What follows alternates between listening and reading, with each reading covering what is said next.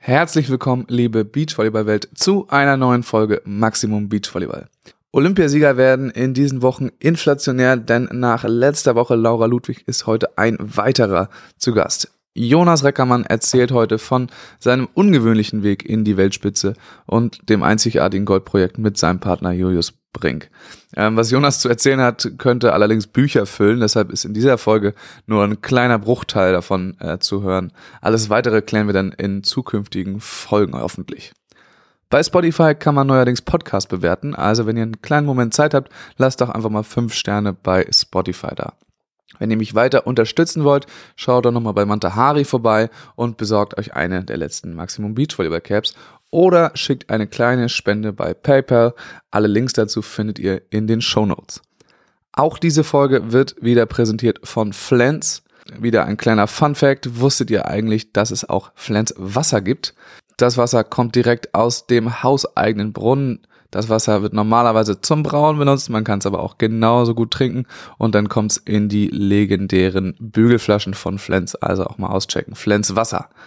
Dazu könnt ihr auch wieder eine Kiste Flens euer Wahl gewinnen. Bier, Radler oder auch Wasser, was ihr wollt. Kommentiert dafür einfach unter dem Post zu dieser Folge bei Instagram. In den Kommentar schreibt ihr den Gast, der euch in diesem Jahr bei Maximum Beachvolleyball am besten gefallen hat. In diesem Sinne, viel Spaß mit der Episode.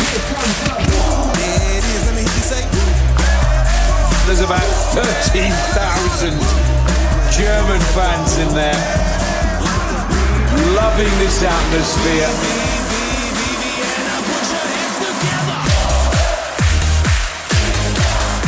And the German fans are on their feet. Hallo Jonas, schön, dass du da bist. Wie geht's? Wunderschönen guten Tag. Auch gut, Dankeschön. Geht, äh, geht prima. Habt ihr die Weihnachtstage gut überstanden?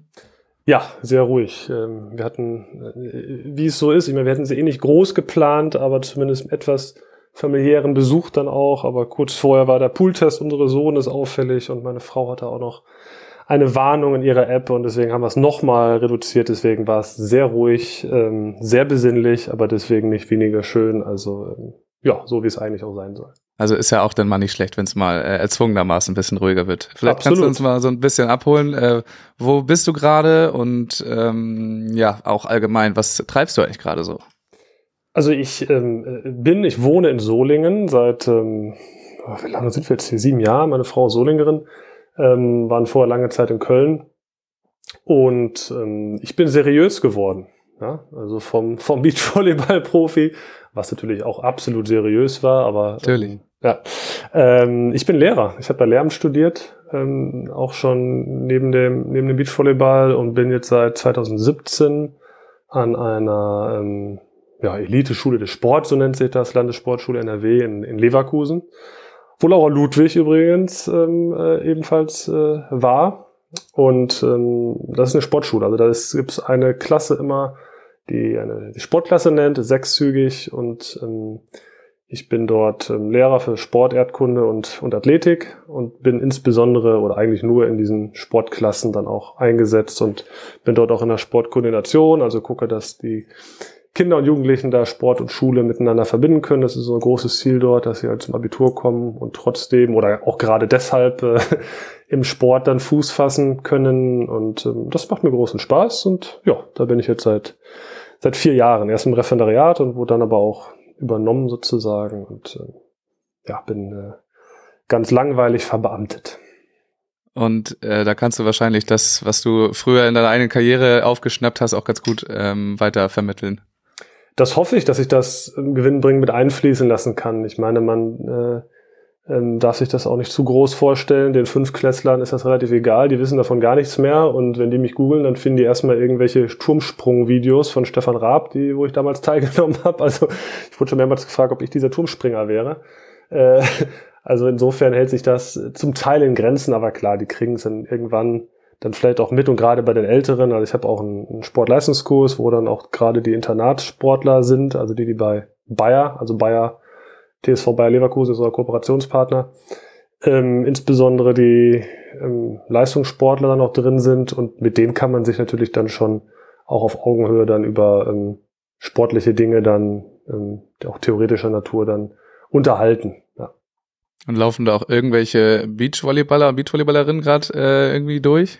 Nee, im Augenblick nicht. Ähm, aber wir haben eine Zweitliga-Volleyballerin von, von Leverkusen, Finja Schull, die ist dort ähm, in der ersten Mannschaft gerade, in der, in der zweiten Liga spielt die mit. Äh, Beachvolleyball im Augenblick, Augenblick nicht. Wir haben sehr viel Handball, sehr viel Leichtathletik, Fußball, also ähm, Männlein und Weiblein. Letztes Jahr hat Florian Wirz dort zum Beispiel sein Abitur gemacht, Kai Havertz hat bei uns sein Abi gemacht. Ähm, Judo ist eine Schwerpunktsportart, Fechten, das sind so die Volleyball weiblich auch, aber da haben wir im Augenblick ähm, noch etwas Nachholbedarf. Wir arbeiten daran. da kannst du dir auch auf die Fahne schreiben, so die, Spitzensportler Kai Havertz äh, und Co. auch mitgeformt zu haben. Ja, Kai Havertz war, war der war vor mir. Das, äh, das äh, habe ich nur in den Endzügen noch mitbekommen, dass das natürlich sehr herausfordernd war, ähm, ihn da zum Abitur zu bringen, weil er natürlich eigentlich quasi nicht mehr in der Schule war, genau wie Florian Witz. Das war das Gleiche und ähm, das ist schon eine Herausforderung, aber macht auch Spaß dann zu gucken, wie man dann, dann doch irgendwie beides unter einen, unter einen Hut bekommen kann, Schule und Sport. Ich habe auch gehört, dass du äh, im Sportunterricht teilweise äh, auch selber noch ganz gut aktiv bist. Ist das immer noch so oder war das nur in deiner Referendariatszeit so, dass du da ab und zu mal den Kindern äh, gezeigt hast, was eine Hake ist im Badminton und so? also eine Hake zeigen hoffentlich nicht, aber wenn es Sinn macht, äh, dann äh, mache ich noch mal mit. Ja, also äh, keine Ahnung, Sportleistungskurs zum Beispiel haben wir Leichtathletik und Volleyball als Schwerpunktsportarten. Und wenn da mal einer fehlt im Volleyball oder ich was vormachen will, dann ist es vielleicht auch nicht ganz unpraktisch, dass ich eine solide Volleyball-Grunderfahrung habe. Ähm, und ich war auch Leichtathlet früher bis, ich glaube, bis 15, 16 Jahre. Also ich kenne mich auch in den leichtathletischen Disziplinen einigermaßen aus. Hab neulich beim Hochsprung mitgemacht, war dann doch erschüttert, dass es nicht mal so ganz hoch hinausging wie früher. Ähm, Was hast du noch gesprungen? Äh, bei 60 habe ich noch mitgemacht, also da bin ich drüber gekommen und dann tat mir allerdings, hört sich wie eine Ausrede an, aber mein Rücken hat sich dann gemeldet und ich bin ja weise im Alter geworden und habe dann gesagt, lieber jetzt die 1,70 nicht mehr springen und äh, mich heute Abend noch bewegen können. Ja, aber da wäre auch irgendwann dann wahrscheinlich dann Schluss gewesen. Aber allgemein so äh, körperlich geht's dir noch gut gerade? Ist okay, also Rücken hat mich ja immer schon begleitet. Ja, das, ähm, aber gut, ich bin jetzt 42, da gibt's auch Leute, die nicht im Profisport waren, die Rückenprobleme haben, deswegen will ich mich da gar nicht beklagen. Ich spiele im Sommer Tennis, im Winter Fußball, fahre Mountainbike, fahre meist mit Fahrrad zur Schule, sind so zwölf Kilometer ein Weg. Das geht alles noch ganz gut. Habe mich jetzt im Sommer beim Wakeboard ein bisschen an der Schulter verletzt. Das, die merke ich leider immer noch. Zum Glück die linke Schulter, so dass die meisten Sachen trotzdem noch ganz gut gehen. Ähm, nein, das ist völlig in Ordnung. Also ich bin, bin zufrieden mit meinen Freizeitmöglichkeiten im Sport. Das klingt auch ganz äh, okay aktiv noch. Leider sehen wir, oder was heißt leider, aber wir sehen davon äh, ja hier recht wenig, weil du mehr oder weniger gar nicht auf äh, Social Media aktiv bist, bis auf, auf Twitter, man ja mal dazu aufrufen kann, dass man dir da mal folgen kann. Aber äh, ja, wie kommt das, dass du dich da so raushältst? Ach, ähm, also auch auf Twitter, da äh, ist nur sporadisch, was ich zu Olympia oder wenn es mich mal wirklich juckt, ich, ich nutze Twitter schon so als schnelles Medium, um mich zu informieren über bestimmte Dinge, ähm, nehme also mehr Informationen auf, als sie herauszugeben. Ich kann es gar nicht genau sagen. Also ich, ich merke, ich bin auch so ein Typ, ich mache in der Regel etwas gerne, entweder ganz, äh, ganz oder gar nicht und hat man irgendwann für mich entschieden, dass bei Social Media dann die Wahl gar nicht die bessere ist. Also da, sonst müsste man da so viel Zeit eigentlich investieren, da Content liefern und ich meine, jetzt bin ich auch hauptsächlich in der Schule, da will äh, und darf ich ohnehin nicht äh, großflächig irgendwie was, was zeigen und machen. Ähm, und es ist auch einfach ein Zeitfresser und habe dann für mich entschieden, ähm, dass ich da jetzt, ich bin weder bei Instagram noch, äh, weiß nicht, äh, TikTok oder wie das alles heißt, aber ich glaube, das ist eh für die Jüngeren, glaube ich, ne, oder? TikTok? Ich weiß ja, mittlerweile ist das auch für alle. Ja, für alle. Ah, okay, sind hochgewachsen, ja, die, die Generation ja, ja. TikTok. Ähm, nee, gibt mir nicht, gibt, gibt mir nicht so viel und deswegen, ähm, ich, ich finde auch so diese Parallelwelten da zum Teil ein bisschen spooky. Ähm, auch dass da so diese, diese, wie so immer so Blasen erzeugt werden, ne? dass man auch nur das angezeigt bekommt, was man ähm, vermeintlich selber dann auch äh, posten würde oder gut findet und weiß ich nicht, ich bin da eher dann, also wie gesagt, Twitter als Informationsmedium ja, aber ansonsten bin ich dann doch eher bei den ähm, normalen Informationsmedien, ja. Bist du Zeitungsleser? Ja, ich habe die Süddeutsche abonniert ähm, als E-Abo. Also die, die lese ich in der Tat fast, fast täglich. Klappt nicht immer, aber das ist ganz praktisch. Äh, zwischendurch mal auf dem Tablet dann kann man da ganz sehr gut durchblättern und guten Sportteil hat die Süddeutsche. Ähm, haben natürlich auch noch andere Zeitungen, aber ich fahre mit der Süddeutschen sehr, sehr gut, ja. Das ist vielleicht auch die bessere Wahl, als sich bei Instagram und TikTok äh, zu informieren, ja, wenn das das Ziel ist. Zumindest so als, als Hauptmedium, als Leitmedium ist vielleicht da so eine überregionale Zeitung etwas ähm, die bessere Wahl.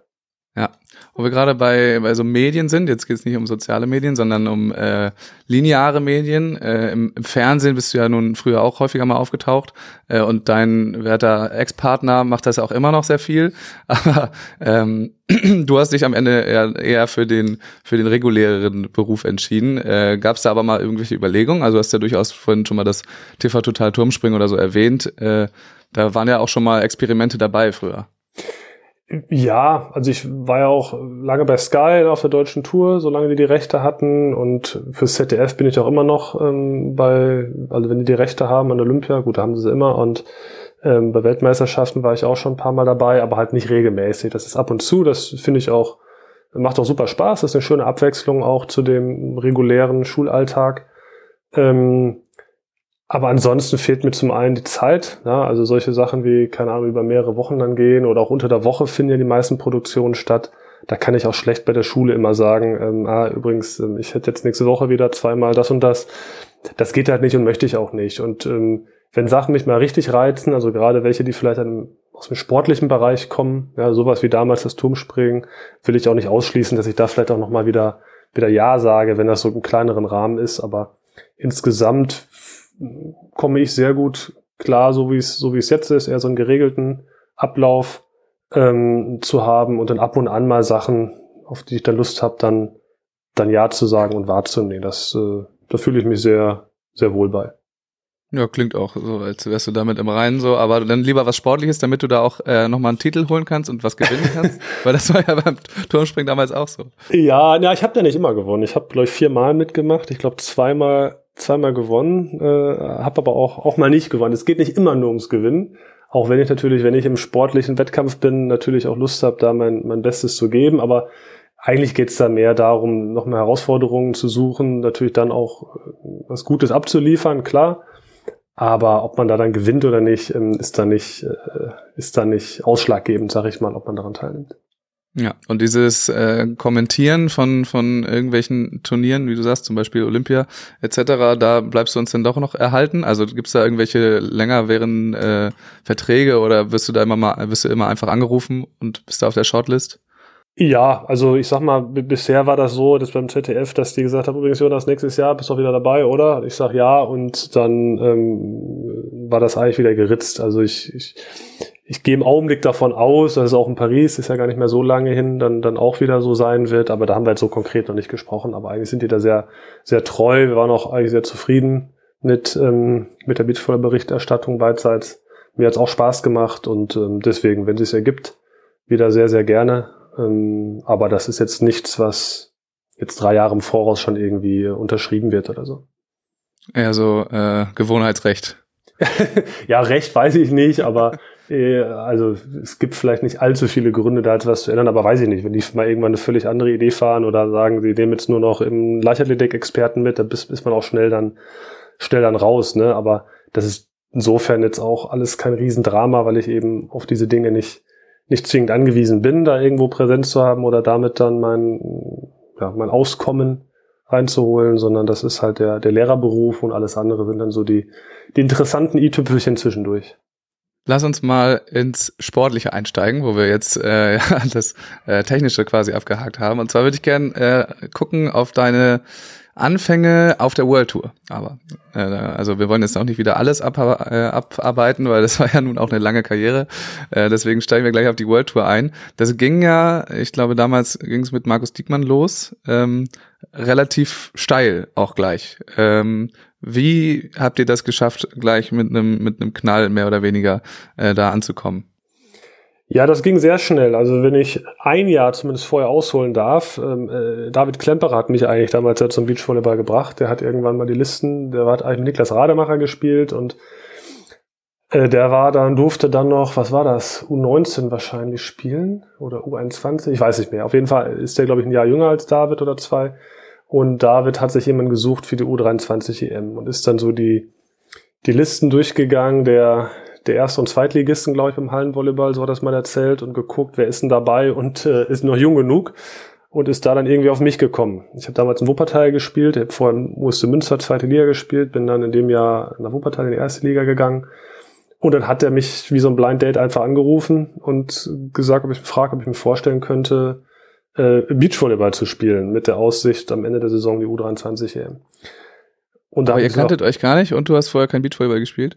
Ja, also wir kannten uns gar nicht. Ich habe vorher nur aus Spaß im Sommer mal ja, WVV ein bisschen gespielt, habe da auch ähm, mit einem aus Münster gespielt. Das hat auch Spaß gemacht, aber wir haben, glaube ich, bis auf ja genau, ich habe wir haben nie den zweiten Tag erreicht in der WVV-Runde, äh, also Landesturnier, sind dann ähm, über ähm, Thilo von Hagen, damals noch Pressesprecher DVV, aber auch großer Beachvolleyballer, der hat uns dann gefragt, da war so ein Freitag-Samstag-Turnier, gab es früher, ich glaube Warnemünde war es, Masters, deutsche Tour, die hatten ein Team zu wenig zwei Tage vorher, weil freitags konnten auch, das war dann auch ohne Quali und die hatten einfach zu wenig Leute, die teilnehmen konnten und hat dann gefragt, ob wir da nicht mitspielen wollen.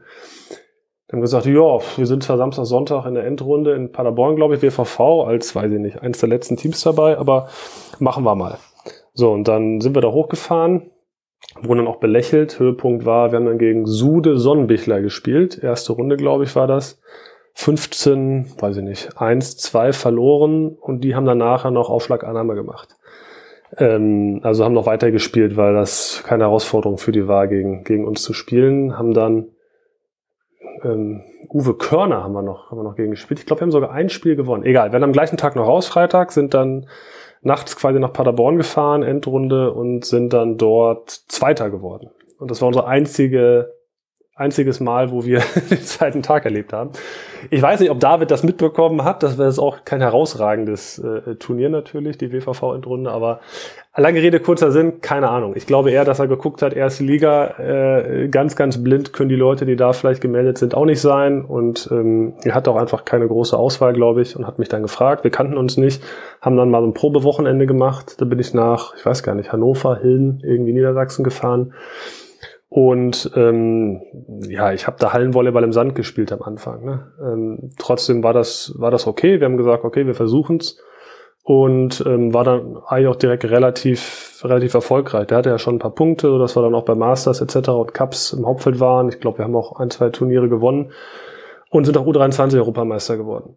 Und das wiederum hat Markus mitbekommen und hat sich ja dann von seinem Bruder getrennt in dem Jahr, Christoph und hat mich dann gefragt, ob ich mit ihm das professionell machen möchte. Hab mich dann schweren Herzens, weil das echt schwer war für mich die Entscheidung. Ich habe endlich Halle erste Liga ja erreicht und konnte mir auch sehr gut vorstellen, Halle zu spielen. Ähm, ja, das hattest du nebenbei auch noch, äh, lief das noch alles? Äh, genau, ja, ja, das war, also David hat mich gefragt, bevor, wie war das denn? Doch bevor ich überhaupt ähm, einmal gespielt habe, das war das Jahr bevor es in der Halle in Wuppertal losging. Da hat er dann vielleicht auch beim USC Münster damals zweite Liga auf die Listen geguckt. Und ähm, als es dann losging ähm, mit der ersten Liga, eigentlich war ich ganz happy, habe auch, weil einer verletzt war, relativ viel auch gespielt direkt. Ähm, konnte mir das sehr gut vorstellen, da weiter zu spielen. Und da musste ich echt grübeln, weil Markus dann mich gefragt hatte. Ganz oder gar nicht natürlich. Also das war klar, wenn ich jetzt Markus zusage, kann ich nicht weiter der erste Liga Halle spielen. Und letztlich war Olympia das Kriterium für mich. Also ich habe überlegt, in welcher Sportart habe ich eher die Chance, mal Olympia zu spielen. Und mit Markus, einem sehr erfahrenen Beachvolleyballer an der Seite, der sich auf der World Tour schon auskannte, ähm, habe ich gedacht, das ist jetzt deutlich realistischer als in der Halle. Ich war kein Nationalspieler. Die deutschen Männer haben sich damals e Ewigkeiten nicht mehr für Olympia qualifiziert gehabt, so dass das sehr weit weg war in der Halle. Und Olympia war immer schon Riesenmotivation für mich. Und habe deswegen der Markus gesagt, okay, wir versuchen es, wir machen es. Und dann, ja, lief es ganz gut. Das Kann man passte, so ja, also Markus ist natürlich ein Typ, der schon auch irgendwo dominant ist, sehr, sehr intelligenter Spieler, sehr emotional und gerade so dieses Emotionale und ich bin dann vielleicht auch eher der Rationalere, das hat sich dann eigentlich so ganz gut, auch ganz gut ergänzt. Ähm, er hatte sicherlich auch so eine, so eine Lehrerrolle, Trainerrolle am Anfang auch inne, weil ich meine, wir waren schon sehr weit entfernt, was Erfahrung etc. anging. Ne? Und das ja, gerade wenn du erst in den, in den Sand kommst, so, dann ist glaube ich auch schwierig, wenn da keiner äh, sagt, wo es lang geht, oder? Genau, gerade auch World Tour. Ich meine, David hätte auch gerne äh, weitergespielt, ähm, auch das Thema World Tour angegangen, aber wir hatten keine, keine großen Sponsoren, wir hatten keine Erfahrung, World Tour keine Punkte. Das wäre deutlich schwieriger geworden, hätte wahrscheinlich länger gedauert, bis wir uns da irgendwie in dem Bereich von so einem Hauptfeld oder so gespielt hätten. Und deswegen war das für mich die logische Entscheidung, dann mit, mit Markus zu spielen, auch wenn das sich rückblickend ein bisschen undankbar äh, etwas undankbar aussieht, dass ich David, der mich überhaupt erst zum Beachvolleyball gebracht hat, dann nach einem Jahr schon wieder sagen musste, äh, jetzt, äh, jetzt ist Schluss. Aber ja, mit Markus war das dann, ich meine, Markus ist Mr. 100 Prozent, ja, der macht alles, ähm, ja, also geht sehr, sehr, sehr gewissenhaft an und ähm, hat dann direkt relativ gut funktioniert, haben uns gut ergänzt und ähm, ja, ich meine, es war auch nicht immer einfach. Wir haben auch Qualifikationen äh, auch, auch nicht geschafft am Anfang. Ne? Es war nicht so, dass wir da, da direkt irgendwie Halbfinals gespielt haben und dann festgespielt waren, aber ähm, man hat schon recht schnell gemerkt, wir können da mithalten, obwohl wir noch weder eingespielt sind, noch ich jetzt irgendwie schon der Beachvolleyballer war. Ich hatte immer noch relativ viele Hallentechniken, sage ich mal, in meinen Bewegungsabläufen drinne. Und ähm, ja, dann hat sich das peu à peu dann, dann gesteigert, ja. Und es hört sich jetzt alles so an, als wäre da äh, zu der Zeit alles ein bisschen mehr Freestyle gewesen, als es äh, das jetzt der Fall ist. Vielleicht erzählst du noch mal, was gab es denn da eigentlich für ein System? Da gab es ja auch Nationalteams etc. Äh, bist du zu der Zeit schon mal irgendwann einem Nationaltrainer über den Weg gelaufen? Ähm, nö. Also nein, äh, damals äh, äh, war noch die schöne freie Welt. Äh, da wird einfach aus der ersten Liga jemand rausgenommen und der, der geht dann halt auf die World Tour. ja, gut, ganz so, ganz so auch nicht. nicht es gab so schon das Leistungsprinzip. Also es war so, dass der Verband dann bestimmt hat, auch wer kriegt diesen Status Nationalteam, wer kriegt die Förderung. Es war jetzt nicht so, dass alles völlig losgelöst war, aber grundsätzlich konnte auch jeder melden und mehr oder weniger gelinde gesagt war es so, wer am Ende der Saison die meisten Punkte hatte oder zu Beginn der Saison in der Konstellation, der hat dann auch die Kaderplätze bekommen. Ne, es gab, ich glaube, zwei, ich glaube, es gab immer zwei Nationalteamplätze plus einen, der aber auch noch Förderung bekam oder so, eh, oder drei, ich weiß nicht genau. Ähm, und waren wir im ersten Jahr, also Aman Hager waren da ja noch dabei, die waren garantiert Nationalteam. Und ich glaube, Oetge Scheuerpflug waren dann Nummer zwei, glaube ich, oder Diekmann Scheuerpflug, egal. Wir waren einfach mit dabei. Spielen alle nicht mehr. Spielen alle nicht mehr. nee. ähm, wobei Jörg Amann bestimmt noch, der spielt ja zumindest Halle immer noch so ein bisschen da mit den Senioren und auch immer noch sehr, sehr gut, wie ich höre. Ähm, naja, jedenfalls war es so, dass wir schon klar das komplett in Eigenregie gemacht haben. Ne? Das war aber auch mit Julius später noch so, dass uns da der Verband überhaupt nicht reingeredet hat, sondern wir haben alles alleine geplant. Wir haben den Trainer ausgewählt. Wir mussten den natürlich auch größtenteils zahlen. Haben wir ein paar Zuschüsse bekommen, aber das war dann nach einem Trainingslager eigentlich auch, äh, auch schon weg ähm, hatten aber auch viele Freiheiten. Ne? Also einzige Bedingung war irgendwann, ne, das Leistungsprinzip zählt halt schon. Also es war nicht so, dass man dann für vier Jahre festgelegt war als Nationalteam. Und ähm, ja, es wurden dabei jetzt keine Steine irgendwie in den, in den Weg gelegt in dem Sinne. Nur damit wir nochmal die äh, Hörerinnen und Hörer abholen, also ganz gut, oder dass es ganz gut lief, heißt, ihr seid zweimal Europameister geworden, einmal Vize-Europameister, glaube ich, noch dazu, ähm, und habt euch dann für Olympia qualifiziert. Also es lief schon ganz in Ordnung. Ja, ja, ich habe jetzt nur vom ersten Jahr gesprochen, weil du sagst, dass es dann so ja. schnell losging im ersten Jahr, wobei ich glaube, da 2001 war das, ne? Sind wir da direkt Europameister geworden in Basel? Nee, eins später. 2-2? Ja. Ja, okay. Ja, genau. Ähm, nee, deutscher Meister war. Da seid ihr nur deutscher Meister. Nur, ja, nur, ja, genau. Ja. Ja. ja. Nee, nee, mit Markus war super. Mehr als ich mir oder wir uns erträumt hätten. Ja, wir haben uns souverän für Olympia qualifiziert. Ich glaube, da sogar, ich weiß gar nicht, an vier oder so gesetzt gewesen. Also sogar im weiterten ähm, oder im Medaillenkandidatenbereich. Dementsprechend waren wir auch nicht so ganz happy da mit dem Achtelfinale aus. Aber das war eine super schöne und auch, äh, auch sehr erfolgreiche Zeit. Und dann äh, warst du ja dann tatsächlich das erste Mal so bei Olympia. Äh, man sagt ja so, so beim ersten Mal Olympia guckt man sich alles an und beim zweiten Mal kann man dann äh, auch richtig loslegen. War das bei dir auch so ein bisschen so, dass okay, groß Olympia, äh, dass da vielleicht sportlich noch nicht so viel äh, möglich war dadurch? Ja, ich glaube, es macht es hat einen sehr großen Vorteil, wenn man das Ganze schon mal mitgemacht hat. Also es gibt natürlich auch Beispiele, ähm, wo man das beim ersten Mal schon hinbekommen hat. Wenn ich jetzt in die Norweger denke zum Beispiel, ja, die haben auch gezeigt, dass es auch, auch so geht. Aber grundsätzlich ist Olympia ein völlig anderes Turnier von dem Drumherum. Das Spiel bleibt natürlich das gleiche. Das muss man sich auch immer wieder sagen, dass man halt überhaupt nichts, also haben wir uns in London zum Beispiel gesagt, dass wir überhaupt nichts anders machen wollen eigentlich als sonst, weil das Spiel letztlich ist das gleiche, es sind die gleichen Gegner. Ähm, und trotzdem ist dieses Drumherum verleitet einen dazu, doch einen anderen Ablauf zu haben, sich doch andere Gedanken zu machen und der Rhythmus ist ein völlig anderer. Ja. Wir haben früher auf drei oder sogar vier Spiele am Tag gehabt. Da haben wir dann auf einmal nur noch jeden zweiten Tag ein Spiel. Ähm, das muss man schon umändern. Es gibt super viele Anreize dort, also von einer 4000 Leute fassenden Mensa, ähm, über zig Veranstaltungen von Sponsoren, von, von Medien, weiß der Geier was. Also man könnte da rund um die Uhr Ablenkung erfahren. Und das ist schon schwierig, das beim ersten Mal für sich perfekt umzusetzen. Ja, also eigentlich muss man ein paar Sachen mitnehmen, weil man kann auch nicht 14 Tage lang da irgendwie nur im Tunnel sein und, und nur an, äh, an Beachvolleyball denken. Und äh, dann geht man auch irgendwann kaputt. Auf der anderen Seite, wenn man jetzt jeden Tag irgendwie zwei Termine wahrnimmt, dann bist du auch platt nach, nach vier Tagen. Ne? Ähm, also die richtige Mischung aus Spannung und Entspannung hinzubekommen, das ist so das große Ziel, die große Challenge auch, die die Teams bei Olympia haben. Und dafür macht es sehr viel Sinn, das einmal erlebt zu haben um sich dann ganz konkret vielleicht fürs zweite Mal gewisse Dinge vorzunehmen und ähm, dann vielleicht besser zu machen als beim ersten Mal. Und das zweite Mal kam ja bei dir dann äh, aber mit einer kleinen Pause, mit einer Olympiapause, ich das richtig, äh, mhm. richtig nachgelesen habe. Da hast du dann ein kleines Intermezzo eingelegt mit, äh, mit Misha Obatzka. Ähm, aber das liest sich jetzt nun von den Ergebnissen zum Beispiel nicht so richtig gut. Äh, was, was war da bei euch los? Och, was waren wir? Nummer 8 der Welt oder so, glaube ich, ne? 2000, 2008. Also äh, so richtig schlecht ähm, fand ich das Ganz nicht. schlecht nicht. Nee, aber es waren eben keine Titel dabei. Nee, also es war so, ich habe 2006 ähm, musste ich äh, pausieren. Ein ganzes Jahr habe ich keinen Ball angefasst. Ich habe gar nicht gespielt in dem Jahr wegen meiner, meiner Rückenproblematik. Ähm, war lange nicht sicher, ob ich überhaupt zurückkommen könnte. Und dann begann ja 2007 direkt die Olympia-Quali. Ähm, ich habe ein Jahr lang überhaupt nicht gespielt und war natürlich ein großer Unsicherheitsfaktor. Also es war nicht so, dass Mischer meine erste Wahl gewesen wäre.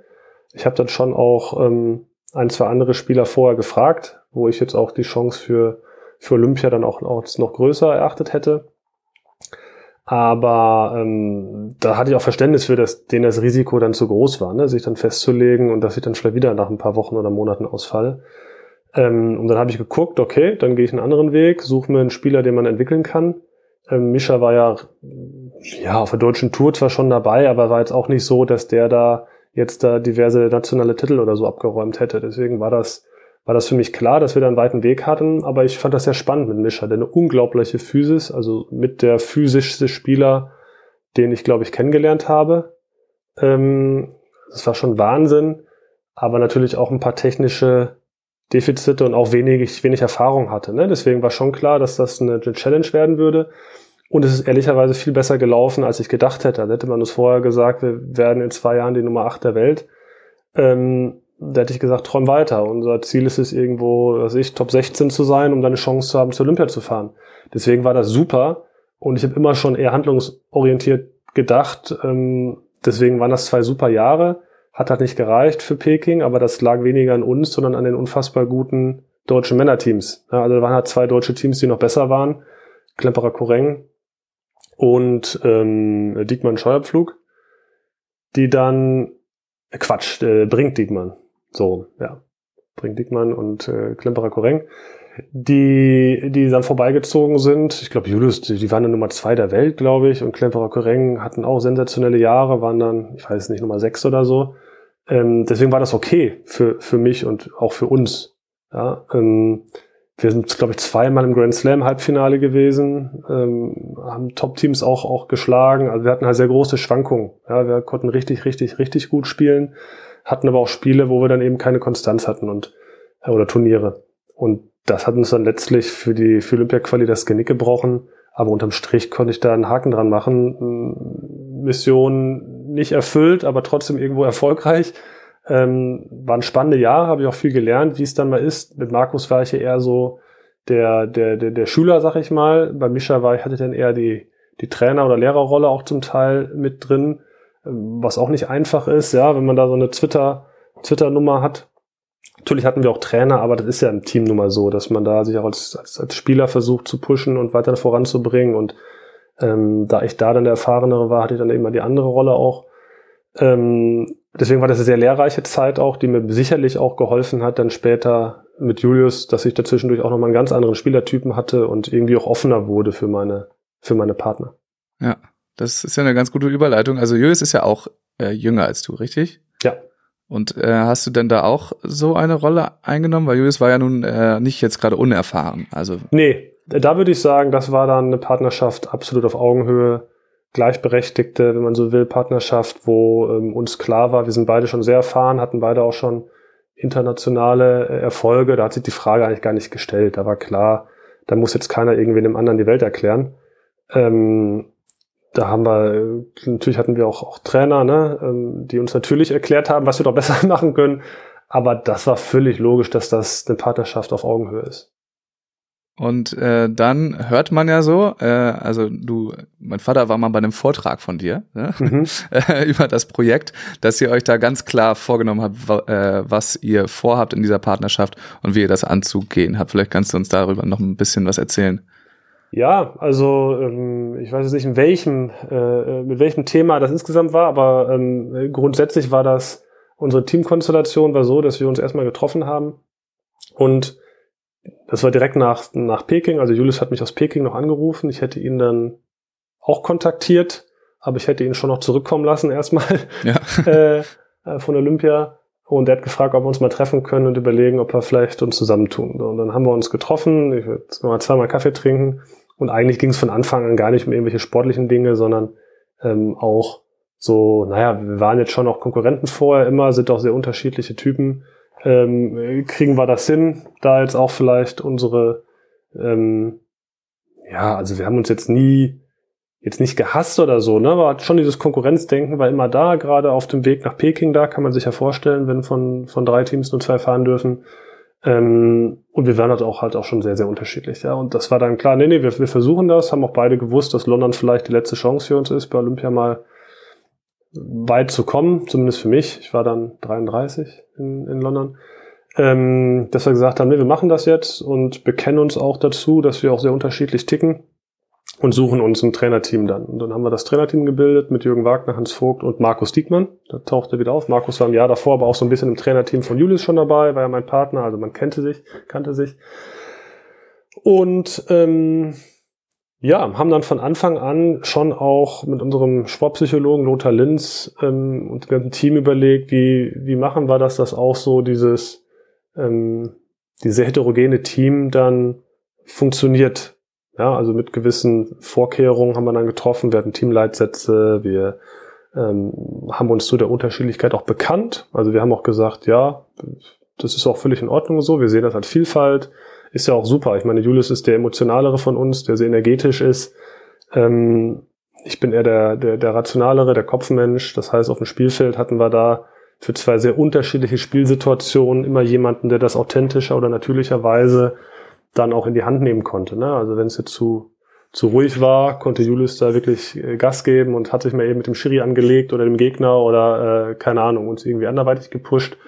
Und ähm, wenn es mal Richtung Crunch-Time ging und ähm, was weiß ich, Atmosphäre aufgeladen war, dann war es mein Job, da vielleicht auch ein bisschen wieder die Emotionen runterzubringen oder zumindest mal trotzdem noch eher technisch-taktisch dann ähm, zu denken und da Maßnahmen zu ergreifen. Und das haben wir so gelebt. Das war, war völlig okay. Ähm, und haben uns da wirklich sehr, sehr gut, gut ergänzt in unserer ähm, Unterschiedlichkeit. Und ähm, diese Leitsätze oder Vorkehrungen, die du genannt hast, so wie sieht denn sowas aus beispielsweise? Was äh, ja, welche Vorkehrungen müsst ihr treffen, damit das so Da muss man klappt? unseren Vortrag buchen, um das zu erfahren. wir haben nicht Vortrag zum Thema Diversity Management. ah. äh, nein, ich kann ja mal so ein, zwei Sachen. Anschneiden vielleicht. Ja, also ähm, es, es war zum Beispiel letztlich ähm, die Betonung des, des Teamgedankens, ja, dass man, ähm, ich meine, auch in einem Team hat jeder individuelle Ziele. Das ist völlig normal. Wir hatten auch unterschiedliche Ziele im Übrigen. Also ähm, und Motivation, wir ticken da anders. Julius hat gesagt, er will eine Medaille holen. Das war für ihn das Größte. Für mich wäre das nichts gewesen. Für, ich, für mich hätte es eher blockiert, vier Jahre vorher zu sagen, ich will da eine Medaille holen. Ich wollte das beste Beachvolleyball spielen, was in dem Moment möglich ist. Und das auch im Training. Und darüber haben wir uns ausgetauscht und überlegt, ob das sich widerspricht. Ja, ähm, auch unsere Trainer hatten da ähm, verschiedene Ziele. Hans Vogt zum Beispiel war unser Mann für Innovation, der wollte, hatte große Motivation rausgezogen, neue Dinge zu implementieren. Ja, und das war bei Jürgen Wagner, Markus Diekmann nicht, nicht, nicht viel anders. Also sie haben schon Lust gehabt, da irgendwie Dinge ähm, nach vorne zu pushen und äh, auch neuere Sachen. Zum Aufschlag haben wir viel rumgedoktert. Und mit solchen Dingen haben wir uns dann, dann auseinandergesetzt. Wie viel Individualität lassen wir zu und ist auch in Ordnung? Und wo sind aber auch Leitplanken, in denen ein Team dann ähm, doch auch sich daran orientieren muss, um auch als Team nach innen und außen wahrgenommen zu werden. Ja, also wir haben schon so viel zugelassen wie möglich. Wir sind auch sehr unterschiedlich, was Spielvorbereitung angeht, was Leben auf so einem Turnier angeht, wie das Nutzen von Pausen angeht, Julius und ich. Und ähm, deswegen, was ich vorhin meinte, das war schon auch gut, so die Erfahrung mit, Markus und Misha gemacht zu haben, dass sehr unterschiedliche Typen auch sehr unterschiedliche Wege ähm, haben, die trotzdem zum Erfolg führen können. Das war gut, die Erfahrung gemacht zu haben, weil ich glaube, dass das sonst mit Julius und mir schwer geworden wäre. Weil am Anfang der Karriere dachte ich, wer mit mir zusammenspielt, der muss sehr ähnlich ticken wie ich, einen sehr ähnlichen Weg gehen, sehr ähnlich gestrickt sein und hätte dann vielleicht gar nicht die Chance ergriffen, mit Julius zu spielen. Mehr dazu dann im Vortrag. Genau. Äh, äh, nee, aber das ist ja auch gut zu wissen, auch für viele Teams da draußen, dass man sich eben auch nicht immer, äh, man muss sich auch nicht zusammen aufwärmen, wenn der eine halt eine Stunde braucht und der andere nur 20 Minuten und man muss auch nicht immer zusammen sein, damit das dann auf dem Feld trotzdem funktionieren kann. Nein, es muss abgeklärt sein. Ne? Das, ähm, das muss man besprechen und beide einen Haken dran machen, dass es völlig in Ordnung ist, dass man auch nach dem Trainingslager zum Beispiel mit den Gegnern zusammen essen geht und nicht gemeinsam, dass da keiner so denkt, was ist denn jetzt los? Und ähm, genau, also wenn es gab Situationen, da hat sich Julius fünf Minuten aufgewärmt und manchmal war er auch schon zwei Stunden vorm Spiel dazu gegangen, hat irgendwas gemacht. Und ich hatte mein Programm, was immer gleich war. Ja, also bei mir, bei meinem Aufwärmprogramm konnten wir wahrscheinlich die Uhr ablesen, äh, wann, wann wir spielen würden, so ungefähr. Ähm, und da hat jeder das genommen, was er brauchte und die Individualität, die haben wir zugelassen.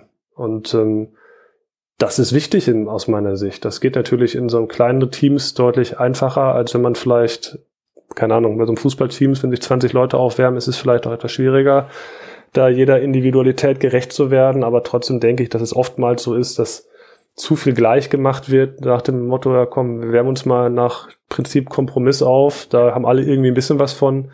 Ähm, da war ich noch nie ein Freund davon, sondern ich denke schon, dass man mit sehr viel Vertrauen und, und, und, und Wissen dann auch ähm, sehr viel zulassen kann. Ja, man darf sich halt nicht selbst bescheißen. Also ne, zu sagen, ah nee, ich bin ja ein Typ, der muss sich nicht aufwärmen, nur weil man zu faul ist, das bringt natürlich nicht. Aber wenn man ehrlich ist zu sich selbst, dann ist es ja okay. Warum soll ich mich im dritten Spiel des Tages wieder anderthalb Stunden aufwärmen, wie, wie der Jonas das macht, wenn ich weiß, mir fehlen dann hinten raus die Körner. Ne? Dann wärme ich mich halt gar nicht auf und äh, oder erst beim Einspielen oder so. Also insofern so haben wir das eigentlich gelebt, hatten sehr großes Vertrauen da auch äh, in uns und haben solche Dinge aber auch offen im Vorfeld thematisiert. Und deswegen war das auch dann okay und hat auch nie irgendwie zu Stress geführt. Okay, also auch wichtig, das einfach zu kommunizieren. So, das Absolut. ist, glaube ich, gut zu merken. Ähm, ich habe ja in der letzten Folge mit Laura Ludwig gesprochen und die sind ja, man kann sagen, ein vielleicht ähnliches Projekt angegangen, äh, hatten auch so ein Ziel und ihr Team darum.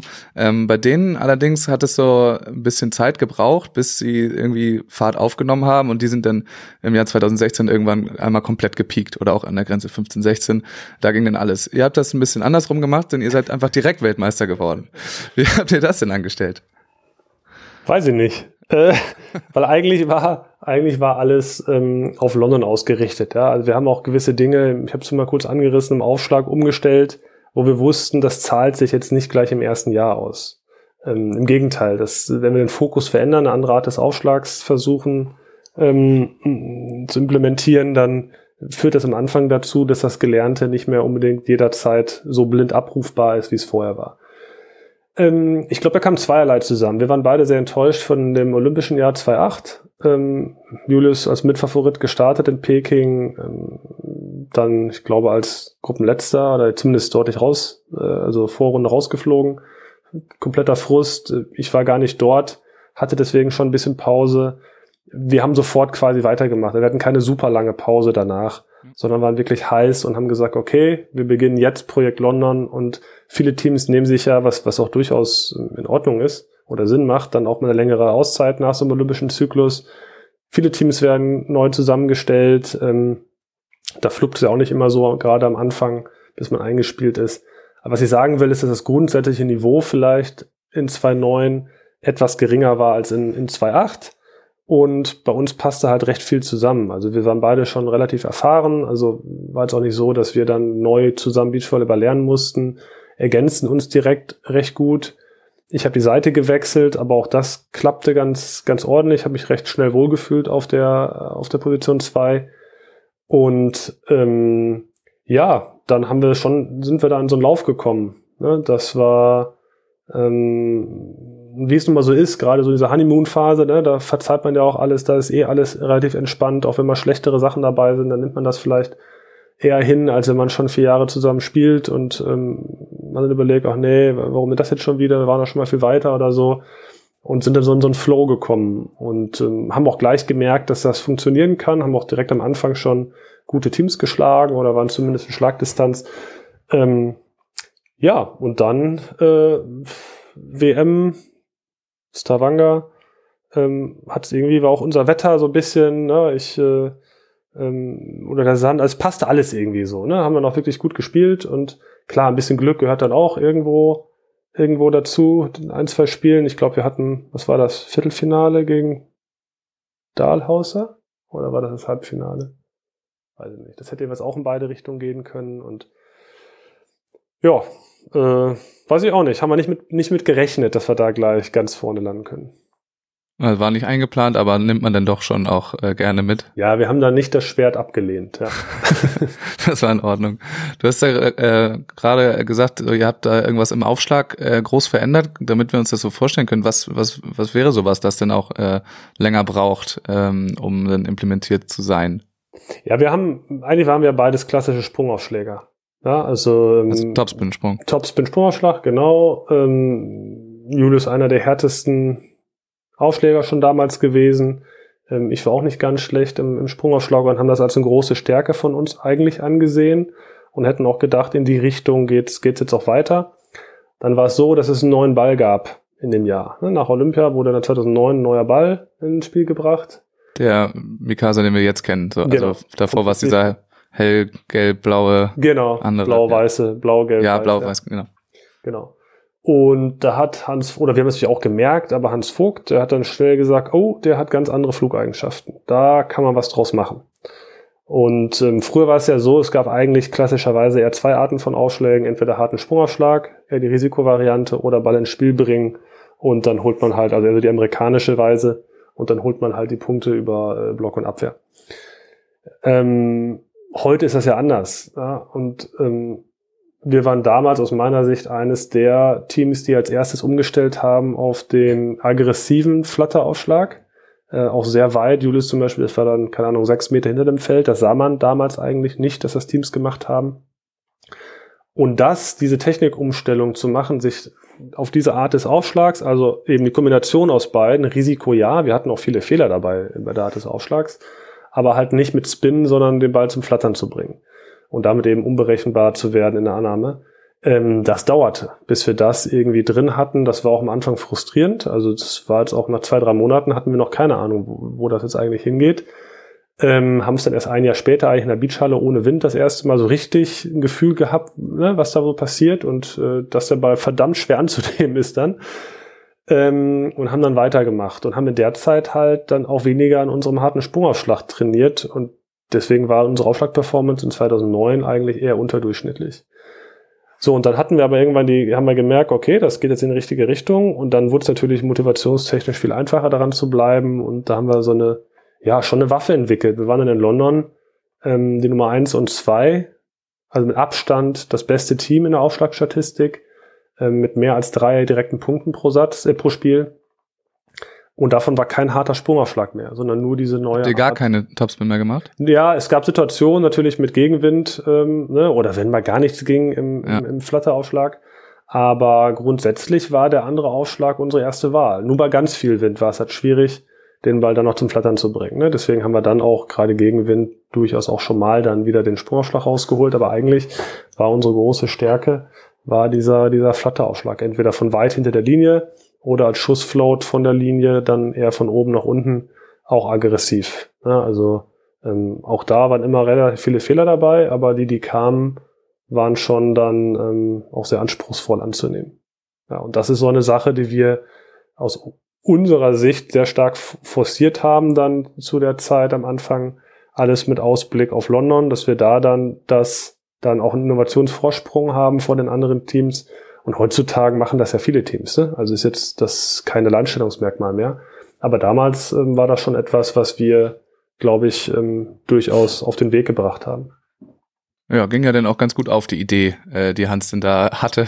Absolut, ja, er hat gesagt, ihr beiden seid eigentlich viel zu klein für die Weltspitze. Die Leute sind viel größer, äh, auch athletischer, das war auch so. Julius und ich konnten okay springen, aber waren jetzt nicht die besonders physischen Spieler. Ähm, er hat von Anfang an gesagt, wir müssen was, äh, was machen, irgendwie Alleinstellungsmerkmale schaffen. Wenn wir alles so machen wie die anderen, werden wir nicht ganz, ganz vorne dabei sein. Und ich glaube, damit hatte er recht. Also das, deswegen haben wir ein, zwei Sachen gemacht, die, die etwas von der Norm vielleicht abwichen. Ja. Ähm, weil wir nicht mehr ganz so viel äh, Zeit haben für diese Folge, springe ich jetzt einfach mal direkt ins Olympiafinale. Ja. Äh, und du hast ja in deinem äh, Beachvolleyball-Leben in vielen Finals gestanden, sagen wir mal. Was unterscheidet nun ein Olympiafinale von den anderen eventuell? Oder gab es ähm, da für dich gar keinen Unterschied? War auch wieder nur ein Beachvolleyballspiel? Ja. Ja und nein. Natürlich merkt man irgendwie durch die, durch das Ganze drumherum, ich meine, London ist auch nicht so weit weg von Deutschland, ähm, dass das jetzt eine Dimension auch irgendwie in der Wahrnehmung hat, die anders ist als jetzt ein World Tour Turnier oder auch als eine WM. Ähm, das schon, aber ich glaube, unsere Riesenstärke in London war so dieses, dieses Tunneldenken. Also wir haben von außen eh alles abgeblockt oder abblocken lassen. Wir haben weiß ich nicht, alle drei, vier Tage mal einen Termin angeboten, wo wir natürlich dann auch für, für Presse oder Sponsoren oder so mal ein kleines Zeitfenster übrig hatten. Aber ansonsten haben wir uns da nicht treiben lassen, sondern wir hatten, haben ganz, dann sehr strukturiert in dem, wie wir das Ganze angehen und das half uns da, ähm, das Ganze im Blick zu behalten und die Spiele relativ normal anzugehen und uns dann auch vermeintlich normal auf so ein Olympiafinale vorzubereiten, dass wir also gar nicht so dieses Drumherum zugelassen haben, dass das überhaupt so einen ganz großen Impact auf uns hat. Deswegen war das schon eine große Stärke von uns, dass wir ja immer mit einer relativ gleichen ähm, emotionalen Ausgangslage in so ein Spiel gegangen sind und wirklich sehr gut den Fokus behalten haben. Aber äh, Nervosität war dann keine dabei? Die normale. Gut, ich, ja, bei mir war ein besonderer Fall. Gut, jetzt, ich, ich habe ja schon mal erzählt, ist auch kein Geheimnis. Ähm, meine Frau hatte eine Lebensmittelvergiftung. Sie war hochschwanger, sie war auch in London, war da schon im, weiß ich nicht, im November ist dann unser Kind zur Welt gekommen.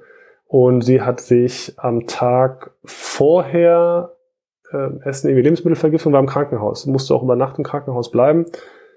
Und ich meine, wenn eine hochschwangere Frau im Krankenhaus ist, dann wird auch so ein Olympiafinale auf einmal nicht mehr ganz so wichtig, sag ich mal, ja. Deswegen, also ich will die Situation nicht nochmal unbedingt haben, aber rein für den Sport war es kein Nachteil, ähm, weil das so ein bisschen eine Fokusverlagerung äh, gegeben hat und ich nicht ähm, und ich nicht zwei Tage oder ich weiß gar nicht, war das Halbfinale am Tag vorher? Nee, ich glaube, das war zwei Tage vorher. Ähm, nicht nicht zwei Tage so nur noch an dieses Finale denken konnte, sondern eben ich war im Krankenhaus und hatte da auch Infusion bekommen und so. Also ihr ging es wirklich nicht so gut, so dass ich auch viel da mit den Gedanken war und das eine gute Ablenkung dann letztlich dann war. Sie hat sich dann selbst entlassen und wir hatten vorher aber geregelt, dass sie bei unserem Physio sitzt, da irgendwo in der ersten Reihe. Ähm, und ich wusste, wenn es jetzt ihr schlechter geht, dann würde der Physio mit ihr rausgehen, sich um sie kümmern. Und deswegen war das jetzt auch kein Nachteil, dass ich dann auch während des Spiels da irgendwie abgelenkt war, sondern da konnte ich dann schon einen Haken dran machen, sagen, okay, jetzt, ab jetzt ist Spielvorbereitung und ich kümmere mich jetzt wirklich darum, hier ein Olympiafinale zu spielen. Und das hat mir persönlich auf jeden Fall, glaube ich, geholfen, dass ich da mit den Gedanken kein Karussell gefahren bin, sondern ich war dann irgendwo auch erleichtert, dass es meiner Frau besser ging und ähm, hatte deswegen, auch wenn sich das jetzt vielleicht etwas überheblich anhört, ähm, wirklich nicht unbedingt mit Nervosität zu kämpfen. Es war noch nicht mal unser aller, aller, allerbestes Spiel, glaube ich. Also wir hatten da ein, zwei andere Spiele, wo es qualitativ, glaube ich, von beiden Teams besser war. Aber ähm, ich glaube nicht, dass die Nervosität so dieser Hauptfaktor, Hauptfaktor gewesen ist. Aber dafür war das Spiel auf jeden Fall ganz unterhaltsam. Das kann ich nur noch empfehlen. Ich glaube, es gibt auch immer noch auf YouTube. Äh, das kann man sich auf jeden Fall noch mal ganz gut angucken, weil es ist viel passiert. Also der letzte Ball war doch aus, oder? Das wollte ich jetzt auch noch fragen eigentlich. Bist du froh, dass es keine Challenge gab damals? Ja, auf jeden Fall. Wobei ich damit nicht sagen will, dass die gegen uns entschieden worden wäre. Ich glaube wirklich, dass das ein Ball war.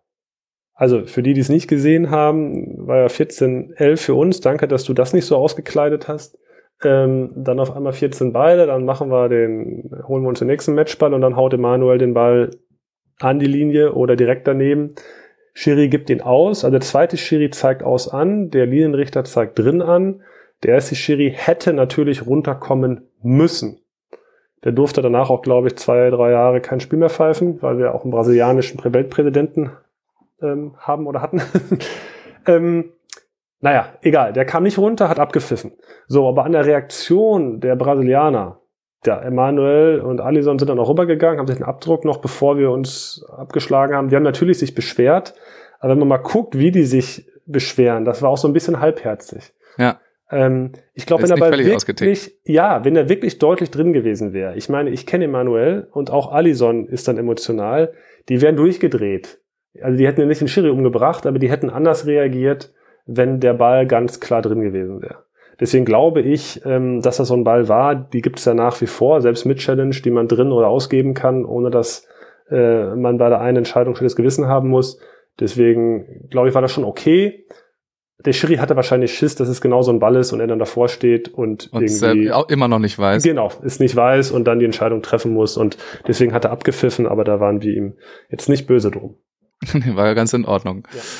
Äh, ja, also wir werden es auch nicht abschließend klären können, aber das kann sich ja jeder nochmal angucken. Wie gesagt, ich glaube, das Spiel gibt's noch auf YouTube. Äh, also viel passiert da drin. Vielen Dank, Jonas, dass du die Zeit genommen hast. Ich glaube, wir könnten noch äh, Ewigkeiten über alles Mögliche weiterreden. Wir haben jetzt auch fast vier Jahre einfach übersprungen, ähm, von ja. Weltmeisterschaft zum Olympiasieg. Äh, das machen wir dann ein andermal oder äh, das kann man dann im Vortrag sich anhören bei euch. Also, ähm, vielen Dank. Äh, bei mir ist es immer so, dass der Gast nochmal das letzte Wort hat. Du darfst also nochmal deine Worte an das Publikum richten oder dich einfach nur verabschieden. Und von mir ist es schon mal Tschüss und bis zum nächsten Mal. Ja, ich meine, wir sind jetzt hier zwischen den Tagen. Ich weiß nicht, wann der Podcast kommt. Ansonsten wünsche ich erstmal alles Gute für, für 2022. Und ähm, großes Lob an dich oder auch die ganze Beachvolley-Community, die sich da so ein bisschen damit befassen und auch unsere superschöne Sportart versuchen aufzubereiten und jenseits von reinen äh, Ergebnissen, Tabellen und Statistiken mit Leben zu füllen. Ich glaube, das hat der Sport verdient und ähm, ja, wünsche dir insbesondere ähm, viel Spaß mit weiteren Unterhaltungspartnern und ähm, ja, jetzt aber erstmal alles Gute für 2022.